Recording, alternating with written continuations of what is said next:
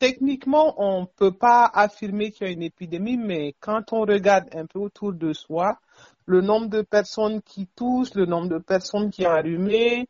on peut dire qu'il y a quelque chose en cours, une, une rhinopharyngite et, certainement épidémique, mais on ne peut pas le confirmer scientifiquement. Est-ce qu'il y a des précautions spécifiques à prendre? Le contexte Bamako, il est particulier hein, parce qu'on est dans une cuvette, on a beaucoup de poussière dans l'environnement et il y a en plus de tout cela une surpopulation qui est là avec des émissions de gaz, notamment des voitures. Ça, c'est une preuve déjà pour le système respiratoire parce que sont des substances qui vont créer des inflammations au niveau de la gorge, du nez, euh, de la muqueuse des bronches. Donc, on va se retrouver déjà avec un système respiratoire fragilisé. Et dès qu'il y a un microbe qui est là, il en profite et il infecte les voies respiratoires. Et donc, ce qu'il faut faire déjà, c'est essayer d'éviter au plus la pollution, éventuellement mettre des masques ou essayer de sortir régulièrement pour aller dans des endroits un peu moins, pollués